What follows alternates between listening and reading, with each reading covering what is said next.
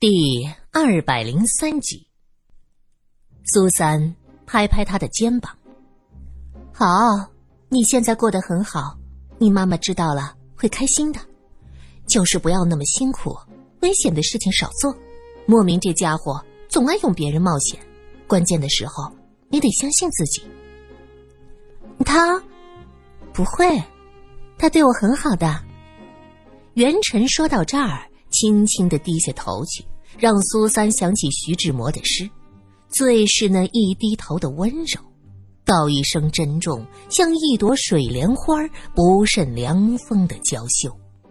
苏三忍不住叹息一声：“元辰，你真是长大了。”少女的心思是最细密敏感的。元辰闻言抬头道：“苏姐姐，你在说什么呢？”苏三伸手点了点他的额头，哼，明知故问。这天晚上，袁成和莫名见面的时候提到了这件事儿。一个十二岁的小孩就那么死了，怪不得玉大哥脸都黑了。啊，那苏三是什么反应？莫名表现的很有兴趣，袁成很高兴，莫名可以认真的听自己说这些小事儿。一时间激动的眉飞色舞，当然不开心了。我安慰他说：“那些人做的事儿，罗探长一定不知道。罗探长这么好的人，不会让他们胡作非为的。我说的对吗？”莫名点头：“对，真是个聪明的孩子。”渊晨嘟着嘴，不开心的说：“谁是孩子呀？你不要老把我当成小孩好吧？我马上就十七了。”啊。啊，我临时有事儿，你早点回家吧。莫名心不在焉的点头，他抬起手看了看表，元辰惊道：“那你不吃晚饭了吗？”原来他们之前给附近的饭店打过电话，让他们送饭菜过来。莫名经常工作到深夜，晚饭总是很丰盛。说话间，他已经大步走了出去。莫名走出办公室。有秘书迎上来问道：“处长，莫名挥手，给沪江的老宋打个电话，让他马上过来，有些事儿需要他做做。”第二天一早，大街小巷全是报童清脆的声音：“号外号外！司令公子撞死报童，威逼利诱，试图私了。王子犯法与庶民同罪。”司令公子横行霸道，由来已久。曾经开车撞死女中学生，至今逍遥法外，稚子无辜，天理昭昭，公道何在？警备司令部的公子劣迹斑斑，撞死女学生和报童的新闻是街头巷尾人尽皆知，很多人都在摇头叹息呀。有钱有势，只手遮天，百姓的日子难熬啊。罗隐的车还没到警局，就看到前方黑压压的人。见一辆高级轿车过来，人们挥舞着拳头，振臂高呼：“严惩杀人凶手！”罗隐不耐烦地按着喇叭。有人认出车内的罗探长，喊道：“他就是罗司令的公子。”闻言，一些记者模样的人呼啦啦地围过来，纷纷对着车内的罗隐问道：“罗探长，请问令弟？”可谓刑拘啊，罗探长，你对你弟弟屡次撞死人有什么看法？罗探长，听说令弟罗平曾经撞死过女学生，最后私了，请问你在那一次的事件中充当了什么角色？罗隐不搭理他们，直接倒车。围在车后的记者见他摆出这副不管不顾的架势，连忙躲开。有人骂道：“果真是蛇鼠一窝，这是要撞死我们呀！”我们这些小记者的命，那些达官贵人哪里会放在眼里？这时，有人义愤填膺，开始引导舆论。他们大声的疾呼着：“严惩杀人凶手！警察局贪赃枉法！我们不需要这样的警察保护市民。”罗隐将车子倒走，直接开向另一条街道。看到报童挥舞着报纸大声叫卖，罗隐摇下车窗，要了一份报纸。司令公子屡次撞人的大标题映入了眼帘。再一看报纸上硕大的抬头《沪江晚报》，罗隐气得将报纸揉成一团嗖的一声，从车窗扔了出去。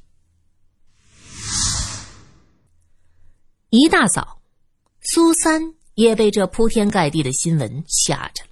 他匆忙买了几份报纸，一份一份的看，没看完，这心中就咯噔一下，招手叫了一辆黄包车，直奔报社。苏三下车，急匆匆的向报社跑，突然从后面伸出一只手将他抓住。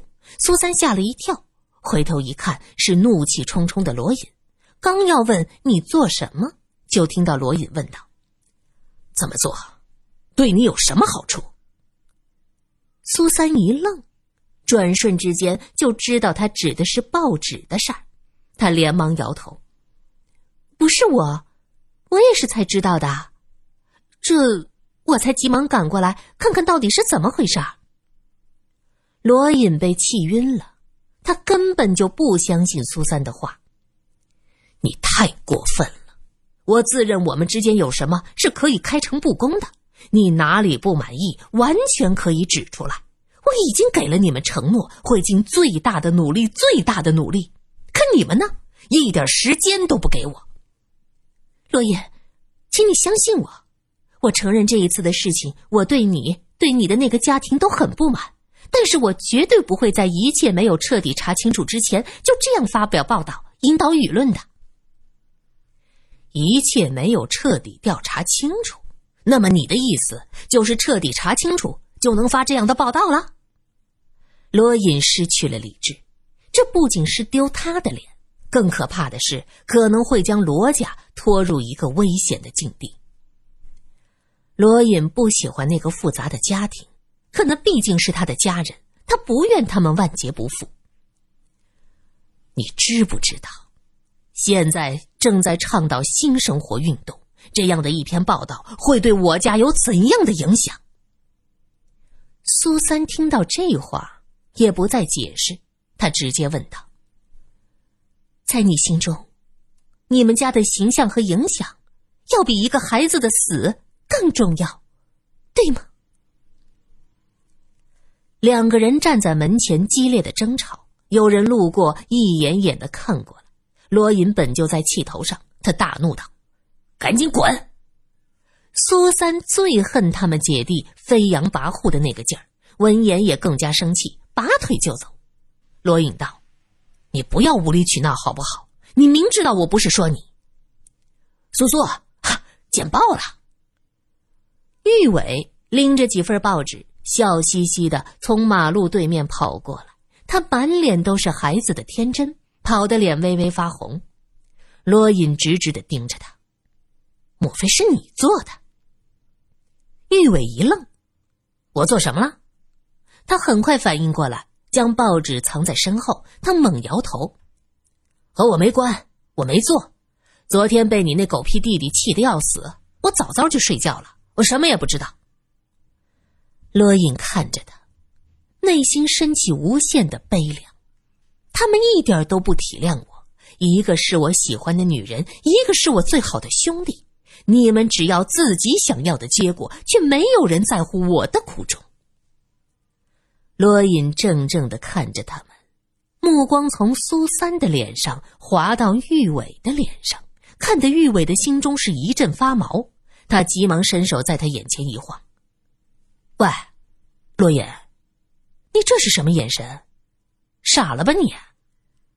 罗隐向后退了一步，似乎是想将这二人看得更清楚。好，好，你们做得好！说完，转身就走。苏三追出去喊道：“罗隐，你！”可是罗隐已经迅速上车，扬长而去了。玉伟看看苏三，他指着报纸：“和你无关。”苏三摇摇头。玉伟耸肩道：“我也没做过，这哪来的消息？哦，我明白了，一定是罗平那小子作恶多端，被人给盯上了。”罗平事件依旧在发酵。罗隐开车回到罗公馆，看到公馆的门外围了一群记者，还有举着小旗子高呼严惩凶手的人。公馆外站岗的士兵是如临大敌，个个神情紧张。罗隐的车冲过人群，直直的开进去。一下车，就听到大厅里传来一阵咆哮：“孽障！我怎么生了你这么个孽障？”哎呦，事情已经这样了，侬再生气也没得用了。不如我们多拿点钱给那家人好了，名不举，官不究的。罗平的亲妈，那个不知道排行第几的姨太太说着。罗隐进去，就见罗平跪在一边，罗司令怒容满面，三小姐在一边抱着肩，好整以暇。罗平不是个省油的灯啊！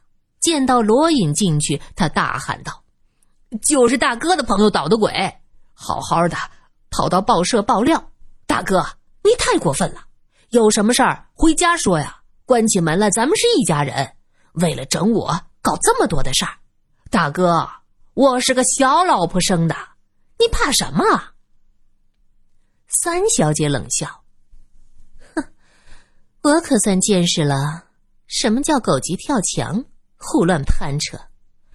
六姨娘，你把你儿子教的可真好。”六姨娘的脸上挂不住了，指着罗平喊：“闭嘴，老实跪着，哪里有你说话的地方？”罗司令看向罗颖：“你弟弟说的都是真的。我不知道他胡说什么，我只知道事儿他惹的，也不是第一次。现在先生正在倡导新生活运动，全国都在提倡礼义廉耻，具备国民的道德。他的所作所为，一定是被人抓住把柄了。”罗司令叹了口气，他坐在沙发上。你说的对啊，我现在一头的小辫子，这个司令还能不能稳稳当当的做下去，就看这事儿能不能解决了。三小姐皱眉看着罗隐，没说话。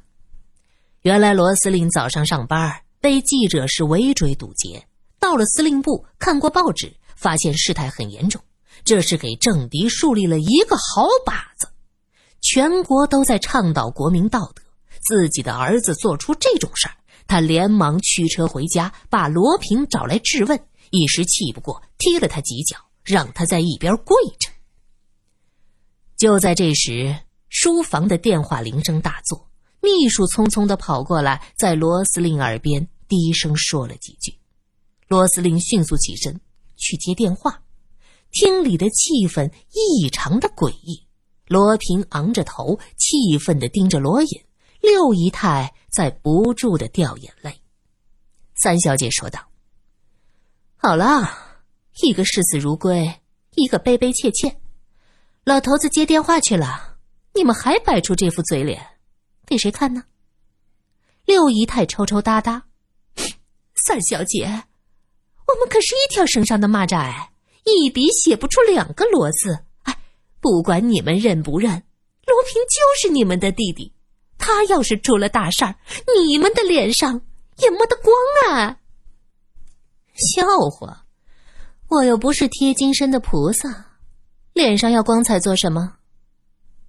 就在这时，只听秘书大叫：“司令，司令！”罗隐几步冲向书房。只见罗司令晕倒在太师椅上，脸上通红，是双目紧闭。罗隐急忙高喊：“药药在哪儿？”原来罗司令的血压高，平时要用降压药。秘书随身带着药，急忙拿出来。罗隐给他父亲亲自将药喂下去。过了一会儿，罗司令的气息才渐渐的平稳了一些。三小姐和六姨太张罗着喊人过来扶他去休息。打电话将家庭医生找过来。出了什么事儿？怎么接个电话就成了这样？将罗司令送到房间等医生。罗隐问秘书，秘书看了看四周，小声的在罗隐耳边说：“电话是总统府打来的，这件事情夫人知道了，他问司令：“他是想新生活还是旧生活？”总统夫人也知道这事儿了。罗隐这时已经意识到，这绝对不是苏三或者玉伟能做到的事儿，背后有一股势力在试图将水搅浑。他对秘书大致说了自己的想法，秘书点头。四少说的对，现在是有人眼红司令的位置，要将咱们连根拔下去呢。罗隐思忖良久，在想上海到底哪个势力有这么大的权力？哎呀，这件事儿莫名其妙啊！秘书叹了口气，莫名其妙。对，发动这么大的阵仗。像他们的作风，罗隐明白了。莫名的身后站着的是他们庞大的、无孔不入的组织。罗家这是碍了那组织的眼，当了人家的道了。报社，苏三也在苦苦思索。报道看文笔，应该是宋主编写的，可他从哪儿得来的消息呢？宋主编今天没有上班，问了同事，说是昨天加班加的晚了，今天休息。宋主编是昨天晚上知道这件事儿的，那是谁告诉他的？事发的时候，苏三确定现场没有别的记者，唐家人一心要钱，消息不可能是他们捅出去的。那么到底是谁呢？苏三将昨天下午每一件事儿。都在脑子里转了一遍。我们一起回家，看见了袁晨。对，袁晨，袁晨的身后是莫名，莫名的身后是他们的组织，只有那个组织才能搞出这么大的阵仗。苏三想到这儿，心里很内疚，是自己无意之间将这件事儿透露给袁晨，闹出了这么大的案子。这个时候，桌上的电话响起。苏三拿起电话，他听到罗隐的声音有些沙哑，他急忙说：“罗隐，对不起，都是我的错。”“什么？果然是你！你到底是怎么想的？跟着莫名一起来搞我们家？”罗隐打电话是为了证实自己的判断，没想到苏三接起电话就说对不起。苏三一愣。没等他反应过来，罗隐喊道：“你真是让我太失望了。”接着电话就被挂掉。我让你失望？我做什么了让你失望？苏三也将电话重重放下，气愤难平。